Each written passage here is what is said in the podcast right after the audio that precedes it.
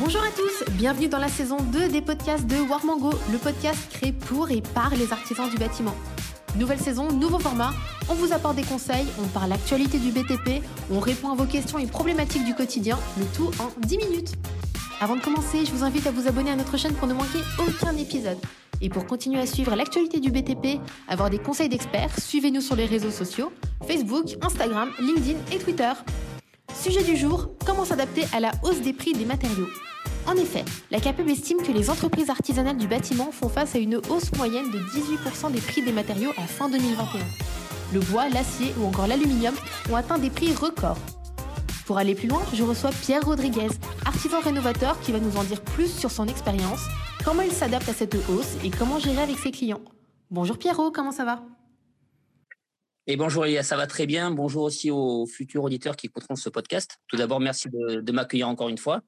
Donc, je tenais à te remercier à toi et aussi remercier Warmango d'organiser ces superbes rencontres et ces superbes échanges. Pierrot, tu es un artisan qui travaille dans le domaine de la rénovation qui touche un peu à tous les corps de métier. Comment toi aujourd'hui tu t'adaptes à cette hausse phénoménale du prix des matériaux? Alors comment je m'adapte et comment je me suis adapté? Très important. Euh, il y a un mot que vous allez souvent entendre dans ce podcast, les amis, c'est le mot euh, prévoir, prévoyance. C'est-à-dire, euh, si je me replonge un petit peu en 2021 où vraiment on a commencé à, à connaître et à subir un petit peu cette hausse spectaculaire comme ça des, des différents matériaux consommables, que ça soit euh, dans l'acier, dans le, dans le plastique, dans domaine et surtout aussi beaucoup dans le bois pour mes amis les menuisiers. Quand je vais chez mes fournisseurs, j'en ai pas qu'un, j'en ai plusieurs, faire jouer la concurrence, regarder ce qu'ils me proposent, essayer de saisir les bons plans. Euh, souvent chez les, chez les chez les fournisseurs professionnels, on va avoir ce qu'on appelle des prix quantité. Donc j'hésite pas à demander des prix quantité. Euh, je peux citer un exemple par exemple sur euh, la colle à carrelage que j'utilise énormément. Euh, je vais plutôt travailler sur un prix, on va dire, euh, à la palette, c'est-à-dire 45 sacs, 40, 45 sacs, que me dire, euh, je vais prendre trois sacs par-ci, trois sacs par-là. Et en jouant comme ça, tu peux avoir forcément une proposition de prix qui est beaucoup plus intéressante.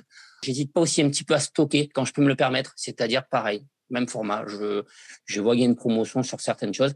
Ce qui est marrant, c'est que dans le, dans le bâtiment, et même pour nous les professionnels, c'est un peu comme quand le particulier il va euh, se faire plaisir sur les différents sites, que ce soit Amazon, Cdiscount, ce que vous voulez. Il va comparer les bons prix. Ben, nous, les artisans, c'est un peu ça. C'est un petit peu la, chasse au bon prix.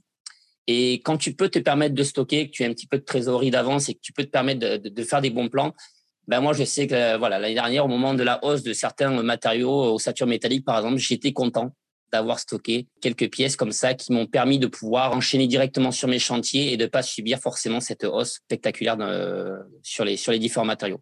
Voilà ce que je peux dire sur euh, sur mes petites mes petites techniques à moi, mes petites combines.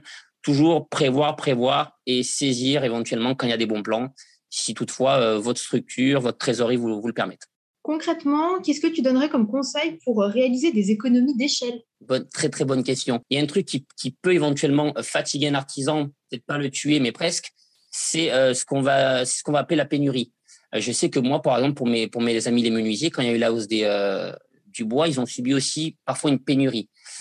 Et c'est là où je pense qu'il faut enchaîner sur le côté. Euh, Est-ce que des fois, ça vaut pas le coup d'avoir un petit peu de stock d'avance? Et comme je vous dis, les économies elles sont elles sont faites parce que forcément, quand vous jouez le jeu avec un avec un fournisseur et vous et vous proposez d'acheter plus de quantité, forcément les prix sont à la baisse. Il faut toujours que ça reste donnant donnant. Euh, c'est un équilibre. Il faut pas hésiter à faire jouer la concurrence tout en respectant les différents fournisseurs. Moi, je sais que je ne suis pas euh, forcément marié avec un fournisseur, je suis marié avec différents fournisseurs et ils acceptent, ils comprennent le jeu. Comme je dis encore une fois, c'est tout en les respectant. Et c'est comme ça que j'arrive éventuellement à, à faire ces, ces, petites économies. Voilà vraiment mes, mes, seuls conseils, mais surtout, surtout, surtout, prévoir les, pénuries parce que je pense que c'est ce qui peut faire le plus de mal à un artisan, c'est de se dire, voilà, j'avais prévu de faire tel chantier, je n'ai pas euh, les matériaux euh, à ma disposition. Et là, par contre, comment on fait? Arrêt d'activité, on met un chantier en stand-by. Ça veut dire chantier en stand-by, on va décaler un chantier, souvent une clientèle qui va être frustrée.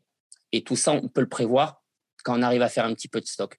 Autre question, Pierrot, parce que tu dis que c'est important de faire du stock, mais quand on est tout seul, ça peut être parfois compliqué d'avancer de la trésorerie de prévoir un stock qui va pas forcément te mettre dans le rouge, toi au niveau euh, trésor, financier de ton entreprise, mais vraiment trouver ce petit équilibre. Alors, euh, il y a aussi un paramètre des fois qui, qui, est compliqué pour certains artisans, qui dit stocker, dit forcément lieu de stockage. Donc, j'ai envie de dire, il faut trouver cet équilibre-là, mais suivant la structure qu'on a, suivant la trésorerie qu'on a, euh, bon, déjà, le, conseil numéro un, c'est pas se mettre dans le rouge. Hein. C'est prévoir, ça veut pas forcément dire se mettre dans le rouge. Ça veut dire juste dire, voilà, j'estime que moi, par exemple, pour un plombier, c'est normal d'avoir euh, trois, quatre barres de PVC euh, d'avance, un ou deux siphons, quelques raccords.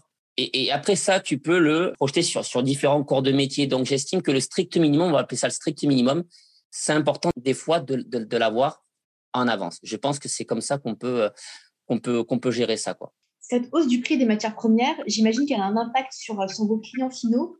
Comment on fait comprendre aux particuliers qu'il y a une hausse du prix des matières premières et comment on gère ça?